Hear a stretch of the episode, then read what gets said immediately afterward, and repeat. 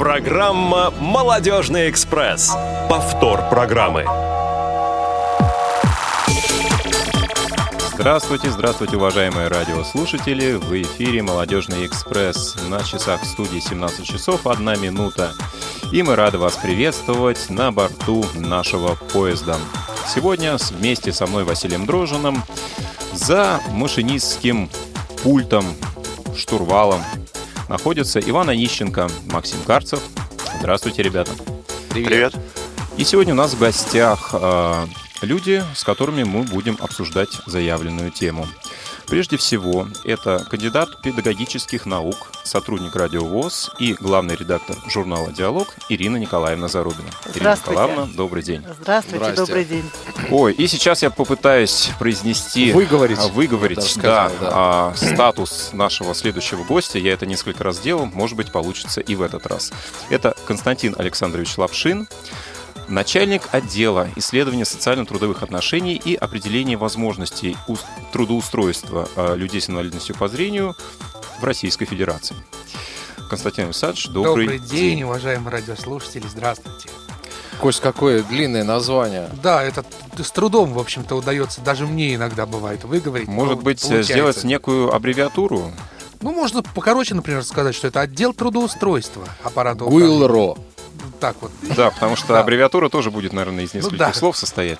Да. Ну что ж, а, говорить сегодня мы будем о профессиональном ориентировании, о том, как наши студенты, учащиеся школ, выбирают свою будущую профессию.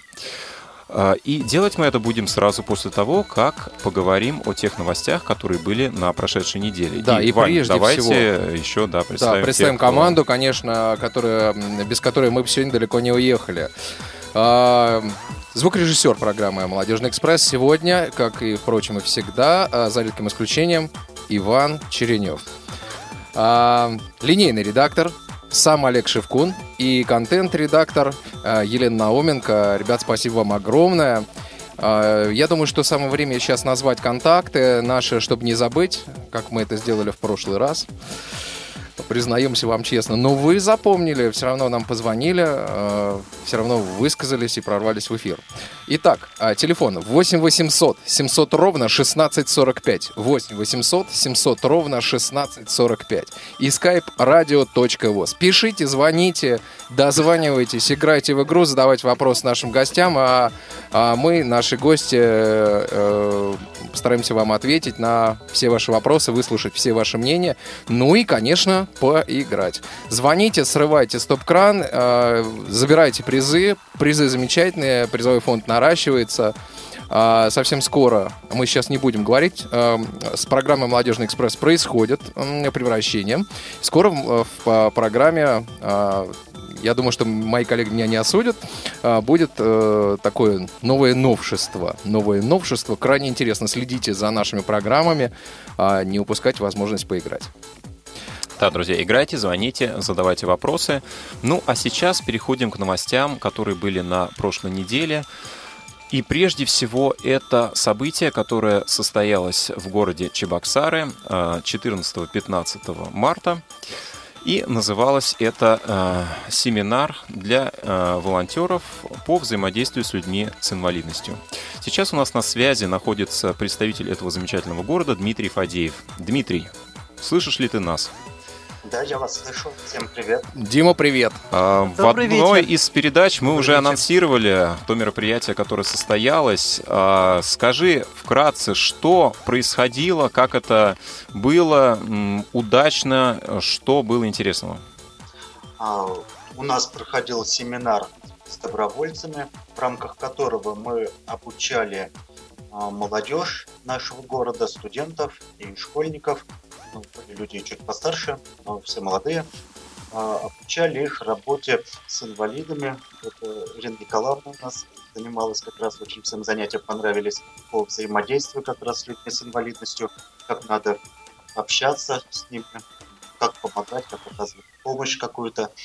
Вот. А, были занятия у нас по мониторингу, были занятия по социальному проектированию, и вообще все очень много получили и очень зарядились позитивом, и всем очень понравилось.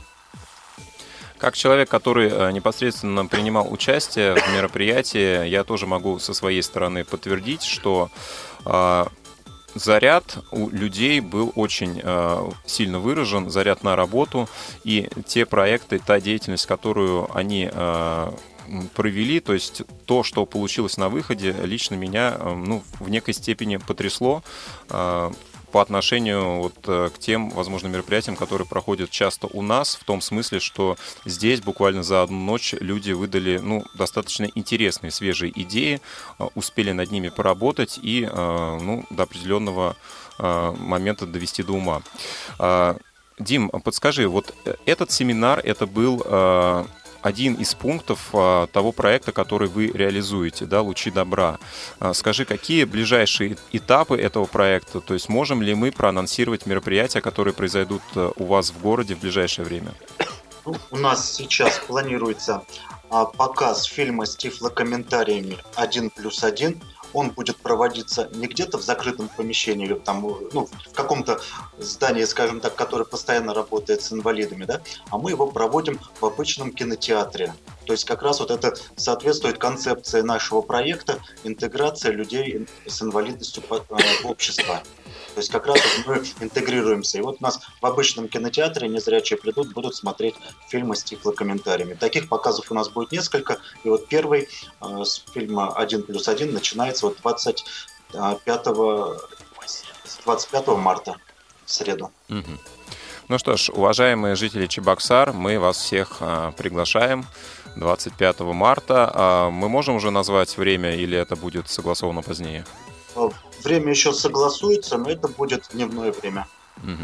Ну что ж, э, следите Вообще это очень за анонсами важно. Э, на сайте региональной организации. Я думаю, что э, в любом случае ребята из Чебоксар постараются всех заинтересованных людей оповестить. Вась, ты знаешь, я вот еще хотел добавить, это вообще очень важно, что такие проекты и вообще проект по тому, чтобы показывать фильмы в обычных кинотеатрах, фильмы с тифлокомментариями показывать в обычных кинотеатрах. Это очень важно, что этот проект идет, и ребята сами его крутят и пытаются как-то продвигать по стране, а, несмотря ни на что, ни на какие трудности. Да, безусловно, и Чебоксары далеко не первый раз уже этим отличаются. В 2013 году мы приезжали а, на показ художественного фильма, фильма «Легенда номер 17», и а, я помню, как мы сотрудничали с представителями кинотеатра, которые достаточно оперативно с нами помогали в общем-то, решать э, возникающие некие трудности. И очень здорово, что наши коммерческие структуры э, вот скажем так, кинотеатры, да, идут, на, идут на контакт конечно, и, конечно. скажем так, понимают вот эту общественную значимость подобных мероприятий. Вот. А... Еще одно мероприятие, вот хотелось бы рассказать тоже о нем. У нас планируется во второй половине апреля Э, скорее всего, мы пока это намечаем 23 число, а, межрегиональный круглый стол. А, будут приглашаться с регионов совместно э, организации инвалидов и организации добровольцев. И мы будем как раз вот обсуждать вот проблемы, делиться опытом а, по взаимодействию вот этих организаций, потому что они должны очень тесно сотрудничать, и они друг другу очень нужны. Да, безусловно, это так. И здорово, что эти темы взаимодействия а, с людьми с инвалидностью различных общественных организаций и э, волонтеров поднимаются и решаются, вот в том числе и на межрегиональном уровне.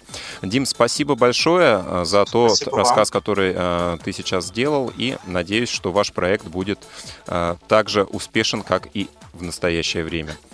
Спасибо. А, друзья, мы проанонсируем а, тот показ, который будет у нас в начале апреля. Это вторая часть художественного фильма «Назад в будущее».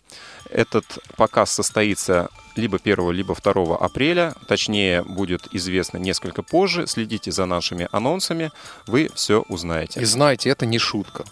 Ну что ж, друзья, прежде чем мы перейдем к теме нашей сегодняшней передачи, у, у нас, нас сорвали. уже сорвали стоп-кран. Вы слушаете повтор программы «Стоп-кран». И сорвала-то, сорвала, да, и сорвала прекрасная девушка, девушка которую зовут Кристина. Кристина. Да, Здравствуйте, Кристина. Здравствуйте. А, я так понимаю, что вы уже с нами играли. Да. И еще хотите попробовать? Ну, давайте. А, ну, с- давайте для наших радиослушателей э, скажем, что сегодня мы разыгрываем, э, кроме домового, любезно предоставленного нашим спонсором, также еще и фирменные футболку и кружку с логотипом передачи «Молодежный экспресс». Это новинки, которые вот сегодня вы можете впервые Уже, да, получить в получить. качестве приза. Увидеть, как такие экспресс этот выглядит и каков он, этот экспресс, на вкус. И Да, но и это еще не также, всё. Да, приятным, э, пусть небольшим, но приятным дополнением будет э, памятная монета э, достоинством в 7 рублей. На которую от, можно что-нибудь купить. Нашего умельца Антона Сидорова. Ну что ж, Кристина, а вы готовы сыграть? И побороться за эти призы. Да, готова. А, Тогда Кристина, э, вам напомнить правила? Нет, Ну, отлично, не тогда мы, знаю. Тогда мы переходим к первому туру. Итак, первый вопрос первого тура. Назовите фамилию главного героя фильма «Турецкий гамбит». Варианты ответа. А. Скобелев. Б. Фандорин. С. Султан Османской империи. Д. Фанвизин. Можно минус два? Подсказка минус 2.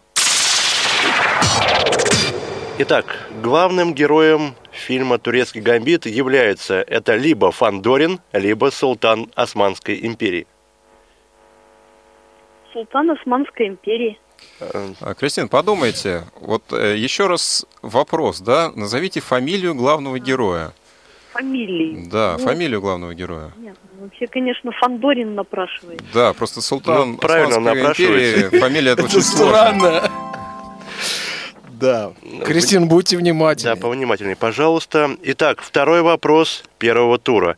Назовите государственный язык в Израиле. Варианты ответа. А. Иврит. Б. Арабский. С. Греческий. Д. Английский. В Израиле Да.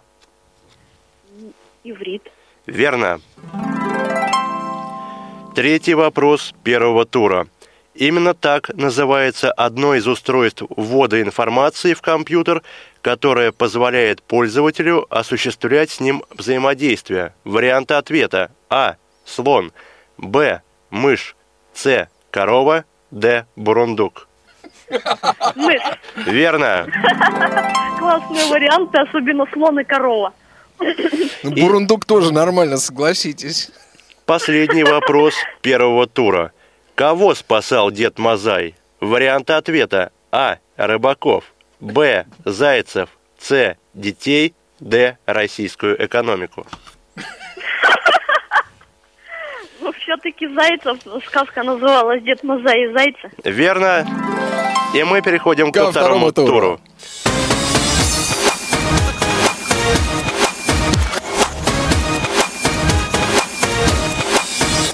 Итак, во втором туре вам будут предложены на выбор три категории знаний. Нужно будет ответить на четыре э, вопроса. Подсказка второго тура «Запасной путь». Она дает право... Простите, пожалуйста. Да? А подсказка использоваться может только раз? Да, верно, только один раз. Ну, помните, как в той песне «Только раз бывает в жизни встреча»? Но у вас еще есть подсказка ведущих. Ведущие.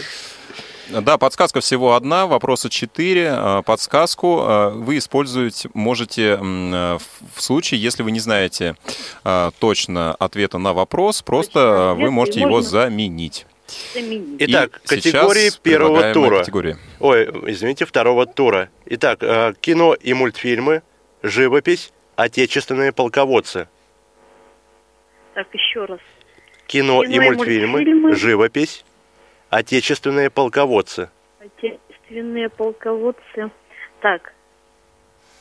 Ну, попробуем кино и мультфильмы. Итак, тема кино и мультфильмы. Да. Внимание, аудио вопрос. Освещая ночную дорогу светом фар, Делориан подъезжает к дому Марти. Держа в руках скейт, Марти выходит из салона. На сколько лет вперед ты отправляешься? Лет на 30. Замечательное число. Разыщи меня там. Жмет руку Дока. Тогда мне будет 47. Обязательно. Именно к этому фильму был сделан тифлокомментарий по заказу КСРК ВОЗ. который вы сейчас слышали. Какой фильм назовите?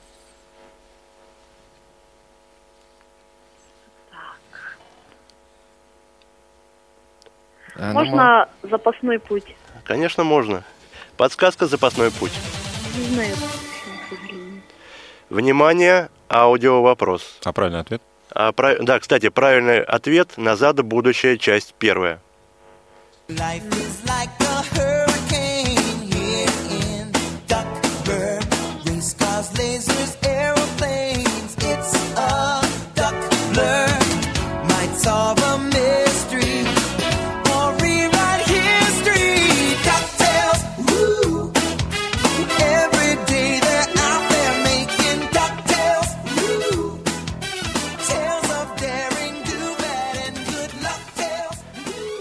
Назовите, пожалуйста, мультфильм, в котором пр- прозвучала эта песня. Мультфильм студии Волта Диснея. Мы сегодня с нашим звукорежиссером распевали эту песню по-русски. Очень известный мультфильм, мультсериал.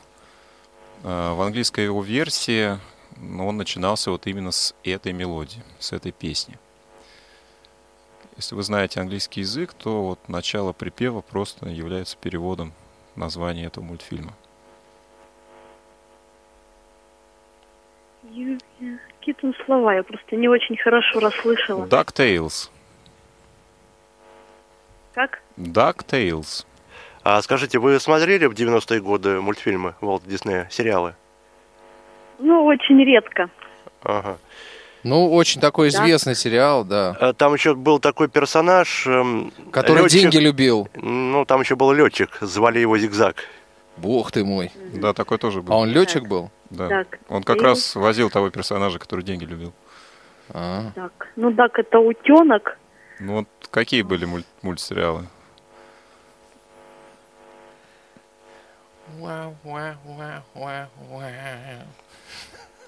Итак, я думаю, ну, нужно считать. Да, внимание, у вас осталось 5 секунд. Пять, Кристина, я предлагаю вам какой-нибудь вариант просто вот Три. наугад. два, один. Ваш ответ. Что приходит в голову? Дональд, может, какой-нибудь.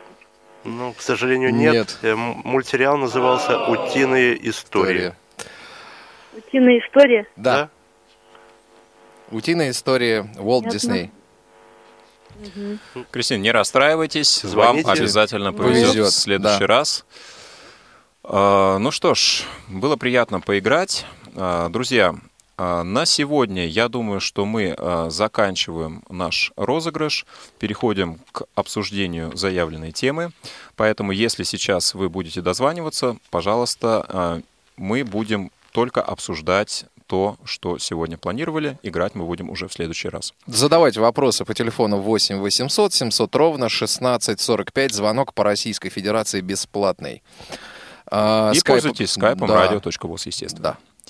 Ну что ж, а, уважаемые гости, а, поскольку мы сегодня взяли такую непростую и неоднозначную тему, как профессиональное ориентирование школьников и студентов, я предлагаю начать а, с неких данных, которые у нас есть, и предлагаю это сделать Константину Александровичу, у которого есть чем на, нас в этом смысле вот так, скажем так, побаловать.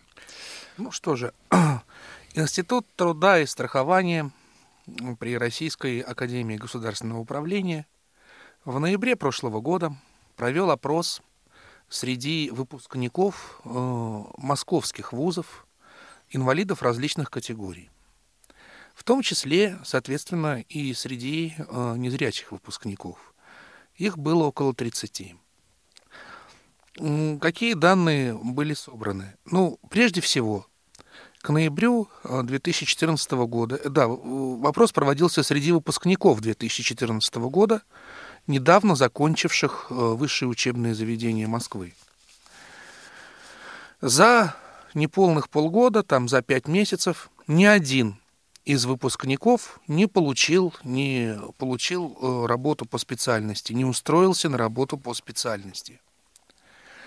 При этом э, э, был задан вопрос, э, кем бы хотели устроиться, на какую работу хотели бы устроиться выпускники московских вузов, вот эти вот опрашиваемая, опрошенная аудитория. а, порядка 37% а, опрошенных хотели бы трудоустроиться в а, справочные службы различные, то есть операторами колл-центров. Еще порядка 37-38% хотели бы трудоустроиться на рабочие должности предприятий ВОЗ. И остальные 25%, как ни странно, только 25% хотели бы трудоустроиться специалистами по тем специальностям, а, на которые они, собственно, учились. Еще более странно а, выглядят данные о запросе вот этих вот выпускников, да, об их запросе о заработной плате. Ну, для сравнения, э, там э, в вопросе принимали участие не только инвалиды различных категорий, да, но и люди, не имеющие инвалидности. Так вот, э, среди выпускников, которые не имеют инвалидности, ожидаемый средний уровень ожидаемой заработной платы на ноябрь 2014 года, я подчеркиваю, потому что сейчас, как говорится, все ценовые показатели сильно изменились, он составлял 28 тысяч рублей – а если же говорить об э, выпускниках-инвалидах по зрению, то этот показатель составляет 57 тысяч 100 Серьезно? рублей. Серьезно. То есть э, вот э, раньше мы говорили эмоционально вот, о степени, скажем, там, той или иной адекватности, да, тех людей, об их представлении о будущих профессиях, тех людей, которые учатся в московских вузах, да, Теперь мы говорим уже языком цифр. И говоря вот таким языком цифр, в общем-то, выводы приходят неутешительные и, я думаю, вполне однозначные. Вот. А, ну вот прежде чем перейти к выводам, я бы все-таки хотел, чтобы сейчас Ирина Николаевна прокомментировала ситуацию со школьниками. Да, понятно, у нас нет каких-то а, статистических выкладок, да, но у, не, у нас есть а, ее опыт и, ну, скажем так, ее представление и мнение о том, а, как среди школьников формируется представление о той профессии, которую дети, ну, будущие профессионалы, выбирают, может быть, уже находясь в стенах э, среднего учебного заведения. Ирина Николаевна, можем мы как-то вот э, прокомментировать э, со школьной точки зрения вот выбор будущей профессии? Ну, к сожалению, традиционная система профориентации, та, которая сложилась еще в советское время, сейчас претерпела очень серьезные изменения, и во многих школах профориентация ведется крайне плохо, и я думаю, что не только я, а и специалисты думают, что профориентацию надо перестраивать с учетом современных реалий.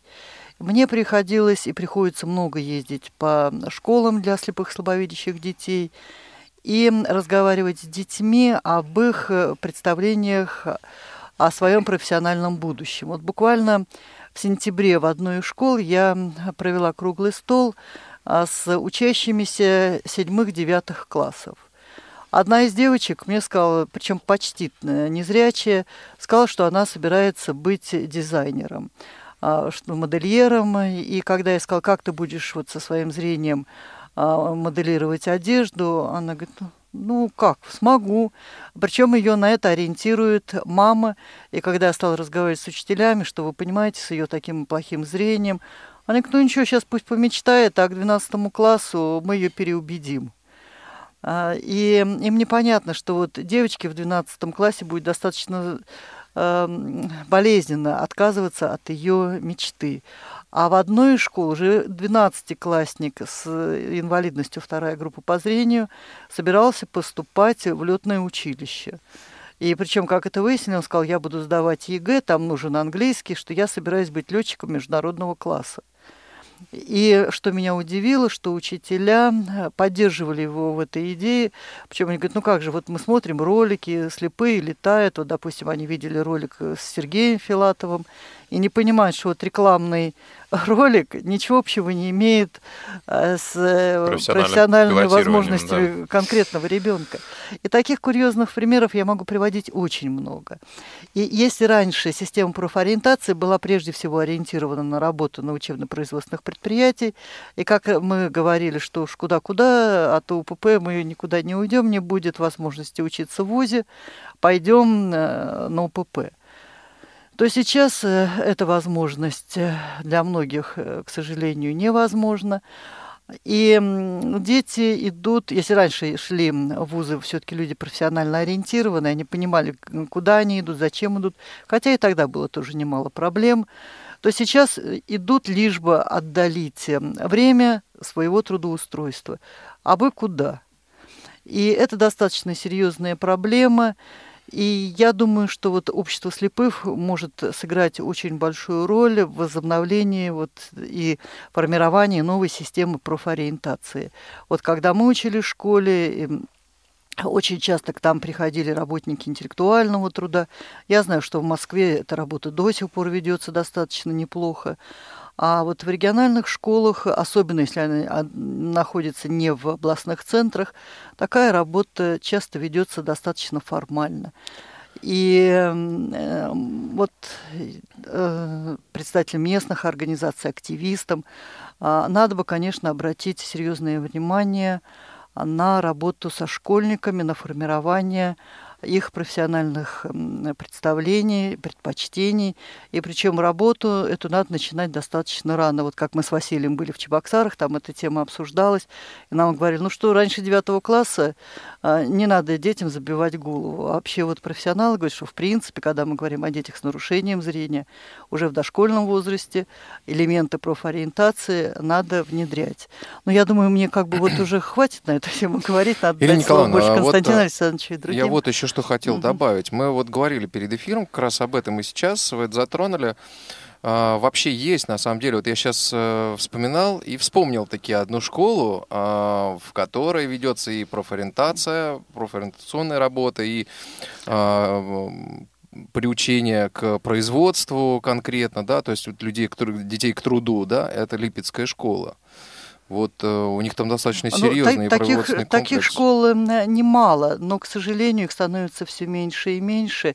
И если говорим о Липецкой школе, Ну, там то там, тоже. там прежде всего идет ориентирование на а, медколледж Кисловодский и на музыкальные профессии. Вот, э, к сожалению, а, вот у руководства такая точка зрения, что высшее образование инвалидам, э, скорее всего, и не очень нужно, потому что по окончании высшего учебного заведения а, многие по полученной профессии просто не смогут трудоустроиться. Вот я знаю, к ним там и педагоги возвращаются. Да, но количество э, мест для незрячих педагогов ограничено. Все-таки ставок не так много. Но все-таки хоть кто-то. Да, хоть там кто-то. надо Вот эта отдать должное ведется, Липецкой да. школе, что они берут к себе незрячих педагогов, а многие школы сейчас э, незрячих педагогов э, не берут. Вот, э, и практически есть школы, где нет преемственности вот такой, что вот я знаю, допустим, вот Нижегородская школа, они даже выпускников своих готовят к тому, что вот они получат образование и придут на смену тем педагогам, которые уходят на пенсию. Но вот такой преемственности наблюдается далеко не во всех школах. Да, ну вот э, в московском интернате номер один она э, существовала. А, Ну, друзья, я предлагаю перейти от все-таки частных э, вещей к более общим. А, У нас есть проблема, давайте попытаемся ее сформулировать. У нас есть некие ложные представления, начиная со школьной скамьи, э, у э, учащихся, да, о том, кем они реально смогут работать, когда они э, отучатся в образовательном учреждении высшем, да, либо те профессии, скажем так, которым они уже могут обучаться, ну, в среднеспециальных, может быть, учреждениях. Это проблема номер один. Проблема номер два, э, имея вот эту ложную информацию, люди идут обучаться по тем специальностям, к которым, может быть, они не совсем э, готовы или профессия не совсем подходящая для них. Может быть, не только по физическим каким-то показателям, да, но и по другим тоже. И на выходе э, мы получаем студентов, которые только в 25% случаев, во-первых, хотят продолжать работу именно по выбранной специальности, да, ну и э, в каком э, процентном соотношении они устраиваются по специальности, я даже не могу предположить. Вот э, Константин Александрович. Василий, э, ну я вот думаю, меня и Константин Александрович поддержит, здесь мы с ним и единодушны, что большой вред нанесло то, что сейчас э, в вузы поступают без экзаменов. Да, и, безусловно. и очень много поступает лишь бы п- пойти, вы мне сейчас поставьте троечку, а потом они все пять лет так и вымогаются оценки. Вот э, просто хотелось бы сказать, да, я не могу э, говорить о каждом классе, да, ну, если вот э, брать класс, там 10-12 человек. Один класс на другой не приходится, но вот эта вот цифра 25% людей, которые знают, собственно говоря, какими специалистами они бы хотели устроиться, вот это и есть средняя цифра того количества учеников, да, выпускников школ, которым бы хорошо бы было поступать в вузы. То есть от класса это должно быть в среднем, я подчеркиваю, в среднем 3-4 человека из 12 примерно человек. Не больше. Потому что что дальше происходит? Вот все, что больше, как правило, я говорю, не всегда, как правило. Все, что больше, это, во-первых, как правило, люди, которые поступают э, на льготных условиях. По сути, занимая чужие места, поскольку э, они сдают экзамены там, на тройки с большими скидками. Также потом они с большими скидками учатся, э, учатся, и их жалеют, как правило. Но, естественно, они, э, постепенно пропитываясь вот этим духом жалости к себе, они постепенно приучаются к тому, что, может быть, и на рынке труда их будут жалеть. И, естественно, получают потом большую депрессию, потому что на открытом рынке труда, в общем-то, инвалиды не нужны. На открытом рынке труда нужны специалисты. И конкуренция достаточно высокая при этом. Высокая и жесткая. Высокая и жесткая. И поэтому получается очень, в общем-то, негативные последствия, очень негативный выход. А, ну, именно вот другими словами, мы можем а, сформулировать эту ситуацию таким образом, что а, людей развращает вот некие льготы, некое а, отношение, которое они получают сначала при поступлении в вузы, потом при обучении. Соответственно, такое а- явление они есть. привыкают к тому, что у них есть а, вот такая выгодная ситуация, и они ее проецируют на свою дальнейшую жизнь, на а, будущую свою работу. Да. И это в том числе создает некорректную оценку им э, своего будущего возможного трудоустройства. Да, безусловно. Ну что ж, тогда вот у меня такой вопрос. Мы сейчас говорим, что у нас есть учебно-производственные предприятия. Мы получили данные, что у нас э, 37 э, человек рассматривают свое трудоустройство на э, данные предприятия. Но разве у нас есть э, такой поток желающих работать на предприятиях, и э, это на самом деле так? Но у меня вопрос возникает. А Почему вот эти вот люди, которые изначально хотели работать рабочими, я подчеркиваю, рабочими на предприятиях, вот почему они пошли в вузы? Ну, Они- потому что все А пошли. чтобы отдалить Реальность. Реальность, вопрос да. трудоустройства, и Ну и УПП потому что все нет. пошли, понимаешь? Нет, А, да мест на УПП На УПП-то просто мест нет. Да. На УПП мест нет, и э, э, возникает, опять же, у, у, у этих людей возникает проблема, куда девать себя в жизни.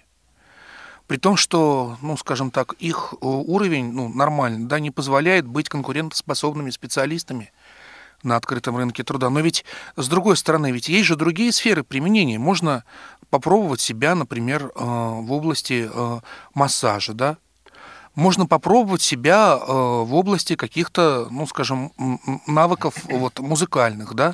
Ну, это м, подразумевает наличие какой-то квалификации, э, какого-то дополнительного образования. Да, и э, я так понимаю, что вот эти, получается, около 70, там, 3-4-5%, которые э, высказались за трудоустройство в колл-центре и на УПП, это те, кто, скажем так, тяготеют к неквалифицированному труду. Э, Получается, что эти люди могут идти э, по выбранным ими профессиям уже после школьной, шкам... э, после школьной скамьи.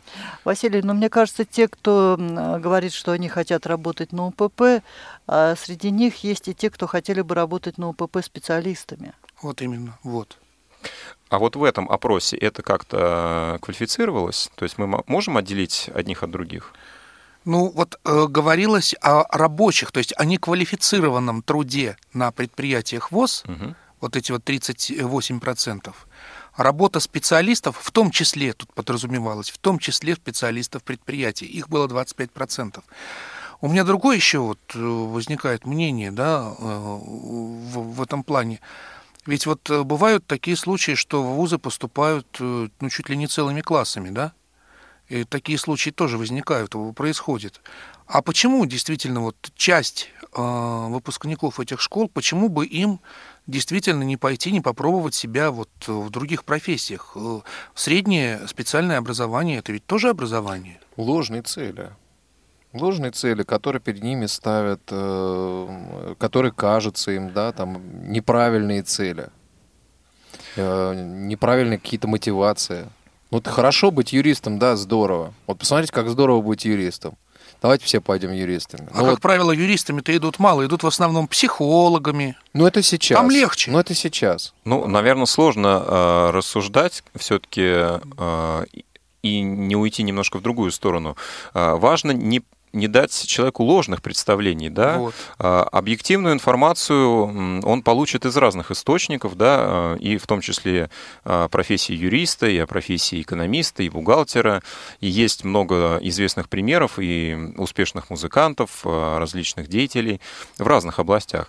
Но хуже другое, да, то, что, вот как Ирина Николаевна привела примеры с модельером и пилотом, люди просто, ну, совершенно неадекватные имеют некие представления, которые уводят их совершенно в, какие-то, ну, не- непостижимые дали от того, чем они могли бы заниматься и к чему готовиться уже начиная э, со школьного возраста. Поэтому здесь, во-первых, э, ну вот как мне кажется, вопрос правильной профессиональной ориентации состоит именно в том, чтобы мы давали объективную информацию, не придавая им, э, не придавая этой информации каких-то специфических оценок, да. То есть у нас есть выбор, у нас есть определенный набор профессий, который а, стопроцентно доступен для незрячих и слабовидящих людей с одной стороны. Он а, этот э, перечень, он открытый, да, так или иначе постоянно появляются новые профессии, доступные для э, слабовидящих и незрячих людей, э, в том числе с применением каких-то современных технологий. И э, мы лишь даем информацию. Мы э, даем информацию о том, что это проверено опытом, временем. Э, много людей имеют опыт трудоустройства, успешный опыт трудоустройства в этих областях, и уже э, каждый человек решает сам, куда и как ему свое будущее, соответственно, строить, направлять и так далее. Вот. А другое дело, что, может быть, э, я не знаю, вот на каком моменте у нас вот эти ложные представления, э, ну, скажем так, перехлестывают и становятся уже э, результатом принятия каких-то, может быть, необдуманных, не совсем корректных решений. Либо в школе, либо уже, может быть, когда человек оканчивает школу и вот смотрит, куда все идут, может быть, туда и мне стоит пойти. Ну, это может быть на разных этапах. Это может быть и, и в средней школе, и уже в выпускном классе. А может быть и уже когда человек поступит а, в организации профессионального образования, он может пойти на психолога и не представлять, где он будет работать. А ведь и слепые психологи достаточно успешно трудоустраиваются, но человек может не обладать информацией, где и в качестве кого он может работать. На разных этапах могут сбои произойти. Я а, просто хочу напомнить контакты для того, чтобы наши радиослушатели могли присоединиться к нашей Подключаться беседе. к нашей беседе, конечно. Высказывать мнение, задавать вопросы. А, Будет интересно услышать, а, у кого какой опыт а, успешного или неуспешного трудоустройства есть, ну и как И- и вот- формировался ваш выбор а, вашей профессии. Как выбор э, образования формировался там в конце концов? Да, ну а, вы это можете сделать, а, позвонив либо по телефону 8 800 700 ровно 1645, либо а, посредством скайпа radio.voz. И мне кажется, было бы э, достаточно неплохо возобновить практику еще из советского периода, когда студенты, обучаясь, проходили практику на месте возможного их трудоустройства. Во время практики они могли понять, насколько им интересно данное место работы. А, трудовой коллектив, присмотревшись, может понять, нужен ли им такой специалист. Никого ничто не держит, не обязывает. А по окончании высшего учебного заведения человек может прийти а, на место прохождения практики. То есть этот опыт был достаточно неплохо опробирован, зарекомендовал себя. И мне кажется, вот это можно было бы возобновить. А может быть, даже в какой-то степени, может быть, вернуть систему распределения? Она же была очень эффективна. Но вот для инвалидов по зрению она была удачна даже тем, что когда человек приходил к работодателю, а, от него было сложнее отказаться. И таких примеров было много. Я вот сама по окончании вуза а, устраивалась в учреждение э, оборонной промышленности и э, в конце концов я устраивала через обком партии, потому что у меня было распределение, а отдел кадров не очень хотел инвалида брать. Ну, ну смотрите, понятно. получается, что мы, с одной стороны, говорим, что следует отменить льготы при поступлении, с угу. другой стороны, все-таки говорим, что некая защищенная занятость должна быть. То есть это, иными словами, те же льготы при последующем трудоустройстве для людей да, конечно. с инвалидностью, ну, в частности, по зрению. Получается, Василий, ну, да при распределении, допустим, вот было три года. Если ты себя за три года не зарекомендовал, с тобой просто разрывали все отношения. А потом еще распределяли же по, на основании на основании результатов э, экзаменов, на основании э, средних оценок дипломов. И распределяли уже по реальному качеству студента как э, обучающегося, а не по э, льготам абитуриента, о котором э, в ВУЗе, по сути, ничего еще не знают. Правильно? Ну да, единственное, единственный критерий предоставления этой льготы – это наличие инвалидности. Инвалидности, да. А еще тут тоже вот небольшой тоже вот реплика хотелось бы сказать. Вот еще что говорят вот эти вот цифры, да, вот эти 25%? Они, видимо, говорят, э, что в девятом-десятом году профессиональная, э, профессиональная ориентация, работа по профессиональной ориентации среди незрячих выпускников школ в Москве была слабой. Потому что э, в девятом-десятом году в основном заканчивали школы те, кто поступил в вузы, кто закончил их в 2014 году, правильно? Э, и у нас есть радиослушатель, который хочет э, задать вопрос. Здравствуйте, Николай Алексеевич. Мы вас слушаем.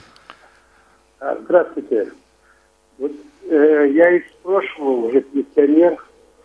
Очень хорошее было положение для незрячих. Что, допустим, э, была должность э, замдиректора по воспитательной работе была, она преимущественно занимали ее инвалиды, как правило. Пожалуйста, сейчас можно проанализировать, сколько предприятий, сколько такие должности. Реабилитологи. Да, да, да, да, да. Вот. Почему? Допустим, обязательно э, член, так сказать, возглавляющий бюро ВОЗ должен быть с высшим образованием. Сделайте такой вот. И появятся места, и все появятся. И будут люди работать. И психологи, и юристы, и так далее. Спасибо. Спасибо вам большое. Спасибо вам за Спасибо высказанное мнение. Ну, как мы можем его прокомментировать, коллеги? А, ну, что можно сказать? Э, мнение действительно очень хорошее, и э, общество сейчас так или иначе ведет борьбу за восстановление защищенной занятости. Ведь, по сути, что произошло? А, государство отобрало у предприятий основную часть э, поступлений, поскольку льготы были отменены, и поскольку а, отчисления во внебюджетные фонды возросли в несколько раз – Таким образом, по сути, предприятия были искусственно разорены, и э, им были созданы, по сути, практически искусственно были созданы условия такие же, как условие для остальных предприятий, где работают люди без инвалидности. Это там, где работают инвалиды тяжелых категорий первой, второй группы.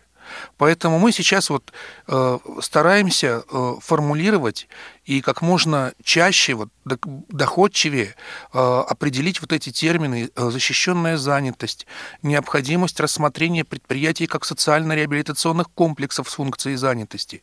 Это уже отражается в предложениях Общественной палаты Российской Федерации. Вот на, э, через две недели, в конце марта, будет заседание Центрального правления, которое снова примет постановление по этим вопросам. Ну, что я могу сказать? Информировать, информировать, информировать, долбить, долбить эти властные структуры для того, чтобы все-таки э, по миллиметру, по сантиметру возвращать нормальное положение вещей.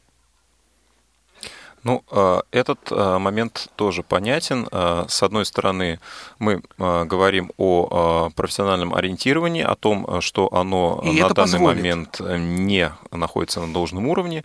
И возвращаясь к этому вопросу, к этой проблеме, есть ли смысл, есть ли необходимость на данном этапе создания компетентного и авторитетного перечня, может быть, утвержденного Министерством труда, может быть, еще некой структурой э, государственной, федеральной. Э, этот перечень, скажем так, который включает в себя список, пусть не закрытый, но стопроцентно доступных для инвалидов профессий. Да? Нас интересуют прежде всего инвалиды по зрению, ну, возможно, с некой квалификацией, да, в зависимости от степени утраты зрения. То есть есть ли необходимость в подобном списке, в подобном перечне, как вы считаете? Ну, я вообще очень боюсь подобных э, списков. Вот почему. Потому что на местах эм, рекомендательные списки очень часто принимают за запретительные. То есть, если ты хочешь трудоустроиться по профессии, которая не вошла в этот список, а МСЭ тебя просто не пропустит. К сожалению, эти органы работают вот таким образом. Да, с одной стороны, эти списки полезны, а с другой стороны, они могут быть очень опасны. Это моя точка зрения, которую я везде отстаиваю. Моя точка зрения тоже состоит в этом, потому что, конечно, эти списки могли бы быть полезны, но при каком условии? При условии, если эти, э, работа над этими списками э, велась бы постоянно. Вот только при этом условии, если э, вот список этот был сформулирован бы, например, и потом он каждые там 2-3 года переформулировался в соответствии с требованиями времени, но как показывает практика, вряд ли это будет происходить. А как опять же показывает та же практика, вот в прошлом году мы уже остановили попытку рассылки такого списка, когда Министерство труда и социальной защиты уже по регионам а, чуть ли не, чуть не начало рассылать список а, доступных профессий для инвалидов, а, где незрячим людям были не рекомендованы профессии адвоката, юрисконсульта, библиотекаря, специалиста, работающего с информационными технологиями, оператора справочных служб. И все-таки, конечно, хорошо, что удалось остановить э, эту инициативу и ну, э, мы подходим к тому, что э, зависит от того, насколько квалифицированные люди будут работать над данным перечнем, да, и ведь все проблемы, которые связаны с возможным введением э, таких подобных списков и реестров, напрямую вытекают из того, что все-таки эти списки будут не совсем адекватной действительности. У нас есть еще один звонок. Сергей, здравствуйте. Добрый день. У вас вопрос, комментарий, замечание? Нет, я как раз по этому вопросу, по трудоустройству, по созданию рабочих мест. Да, мы готовы вас вот. услышать. Можно говорить, да? Да, конечно. Конечно, говорите вы в эфире. Все. Значит, ну, во-первых, мы не используем свои возможности. Бренд Всероссийского общества слепых. Ну, во-первых, властные структуры. Ну, если идет президент, э, решения мы постановления выносим и так далее, центральное управление. Мы не используем решения конференций ежегодных собраний в ВОСовских группах, местных организациях, региональных организациях. Потому что, когда я сталкивался с, э, с расширением перечня, ну, у меня время сколько? Говорите, говорите, говорите. Когда я сталкивался с расширением перечня, чтобы включить туда сотовые телефоны, смартфоны имеется в виду, компьютеры, ноутбуки, диктофоны, цифровые и так далее. Мы провели большую работу в том плане, э, что, во-первых, приняли на всех собраниях групповых, а потом приняли на всех конференциях своих местных организаций, потом вышли на народное собрание, это законодательный орган региона, вышли на главу с предложением, чтобы они вышли с законодательным, потому что они имеют право законодательной инициативы. И это все надо потихонечку делать. Если бы мы могли, и мы все-таки добились, конечно, мы занимались почти полтора года, но как, пытались э, просто жалобы, ну не жалобы писать, а предложения от инвалидов. Значит, когда я с, э, связался с, э, с президентом Российской Федерации, с аппаратом по заявлениям, ну, мне уже ребята конкретно сказали, больше 250, если будет каких-то, вернее, предложений, да, от инвалидов по одному вопросу, мы его будем ра- рассматривать. Если не будет, мы просто они ответы пишут э, стандартные, отписывают Минтруду, Минтруд пишет стандартный ответ, и все это забывается быстренько. Потом у них планка поднялась до 500. Сейчас у них по закону, они все это э, отпи- отписывают опять на Минтруд, уже они не занимаются этим практически. У них там уже регламент есть. Есть социальные вопросы, значит Минтруд занимается этим. И они стандартные ответы пишут нам, что не могут, финансовая ситуация в России, там, трудная жизнь у них и так далее. Поэтому, если мы будем обращение делать не просто от нашего руководства, а будем начинать с места, и мы все-таки это сделали. Вот когда на народном собрании мы предложение вынесли на народное собрание, обсудили, мы там приняли решение, ну, народное собрание, законодательный орган региона, принял решение обратиться ко всем законодательным органам регионов. И мы добились, что более 50% регионов приняли такое решение, вышли с законодательной инициативой. Но это законодательный орган региона вышел. Единственное, что нам не повезло, мы это сделали где-то, заседание было 25 декабря, и очень много э, писем, так сказать, потерялось. Нам приходилось ваша тогда мысль самим понятна- рассылать понятна, Сергей. решение нашего народного собрания. Я это понял. первое. К, к сожалению, у Значит, нас второй время... вопрос. э, Сергей, Сергей. У нас Я время и кончается. спросил, сколько времени. Да, вот, э, к сожалению, Второе предложение. э, у Мы нас... не развиваем региональные организации и местные организации. У нас э, неограниченная возможность трудоустраивать инвалидов. И вот даже выпускников, а может быть даже и госзаказ делать. Э, Мысль понятна. Спасибо, Сергей. К сожалению, время нашей передачи э, подходит к концу. Э, Ваша идея ясна. Не используются ресурсы, да, в том числе и на региональном уровне, и по созданию законодательных, скажем так, привлечению народного мнения, волеизъявления для так или иначе привлечения каких-то законодательных инициатив. Э, Коллеги, буквально вот тезисно, давайте резюмируя, подведем некий итог нашей сегодняшней беседы. Э, Самое главное, что должно быть сделано для того, чтобы люди все-таки более корректный выбор э, делали. Буквально вот Ирина Николаевна, 15 предложением. секунд. Своевременное информирование школьников и их родителей. Это первично, на ваш взгляд. Константин Александрович. Отмена льгот на вступление и усиление э, преференций при обучении и профориентации людей в вузах. Ну что ж, Ваня, твое мнение? Эм, Ну, э, на самом деле я соглашусь и с тем, и с другим мнением, вот, и, возможно, что-то еще э, потребуется Да, мне э, сделать. идея, например, вот все-таки возвращение к некому распределению тоже кажется достаточно перспективной. Э, Друзья, нам остается напомнить, э, что сегодня мы обсуждали вопросы э, трудоустройства, выбора профессии и ориентирования незрячих студентов и школьников в том, как они выбирают свою профессию, свой выбор, за, за счет каких критериев делают. Ну что ж, сегодня наш эфир обеспечивали звукорежиссер Иван Черенев, линейный редактор Олег Шевкун, контент-редактор Елена Науменко. В гостях сегодня были Константин Александрович Лапшин и Ирина Николаевна Зарубина. Спасибо большое, что нашли время и э, посетили «Молодежный экспресс», прокатились Да. с нами. Ну и в студии были Максим Карцев, Иван Онищенко и Василий Дружин. Уважаемые друзья, до встречи в новых эфирах. А сейчас мы вас оставляем... А вам с- спасибо за приглашение. Да, спасибо большое. Спасибо, вам. А вас оставляем, дорогие радиослушатели, с э, Еленой Бастровой И как- полезными советами. советами. Да. До новых встреч. Чер- Услышимся через две недели. Счастливо. До свидания. Копилка полезностей. Здравствуйте, друзья! С вами снова Лена Быстрова. И в продолжении мы говорим об обеде. И сегодня у нас М, Не угадаете. Солянка с колбасой и грибами. Это довольно сложный суп. На его приготовление обычно уходит не меньше двух часов. Однако это время оправдывается. Ведь солянка получается очень вкусная, сытная, а главное аппетитная. Готовится солянка с колбасой и грибами немного сложно. Я предлагаю солянку готовить на любом бульоне и с разными компонентами. Они все обжариваются на сковороде, и особенный вкус этому придают маринованные шампиньоны, которые, как ни странно, но довольно сильно меняют вкус супа. Для приготовления нашей солянки нам потребуется филе говядины 300 грамм, молочные сосиски 3 штуки, копченые колбасы 150 грамм, берите колбасу любую, варено-копченая свинина 150 грамм, морковь 1 штука, лук среднего размера, 2 картофелины больших, 3 маринованных огурца, консервированные шампиньоны, одна маленькая банка, банка маслин без косточек.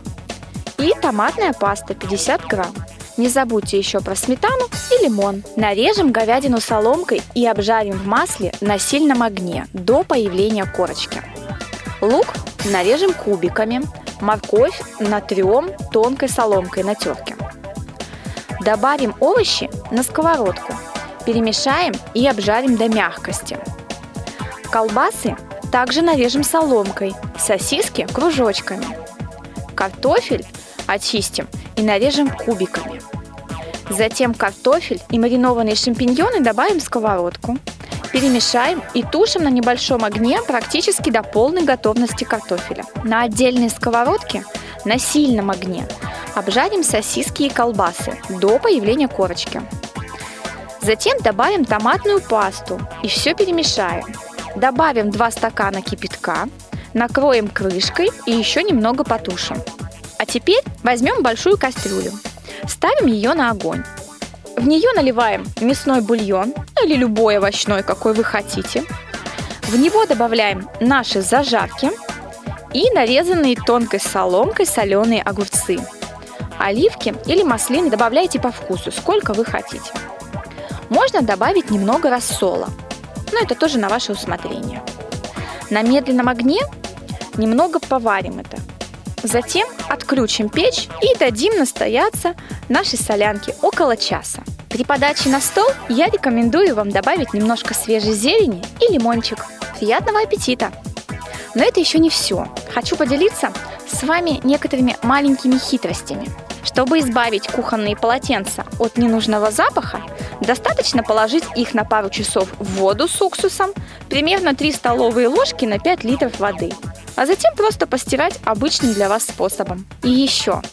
Лимон известен своим антибактериальным свойствам. Чтобы избежать размножения в разделочной доске плесени и другой вредности, облейте ее кипятком, а затем натрите кусочком лимона и оставьте на некоторое время. И напоследок. Лимончиком можно протирать кожу лица, если она у вас жирная. Будьте здоровы, красивы и всегда улыбайтесь. А мы ждем вас в следующем эфире «Молодежного экспресса». Если вы хотите поделиться новыми рецептами и советами, то пишите на электронную почту я с пометкой «Копилка полезностей» и вступайте в нашу группу ВКонтакте и Одноклассниках. С вами была Лена Быстрова. Всем пока! Молодежный экспресс.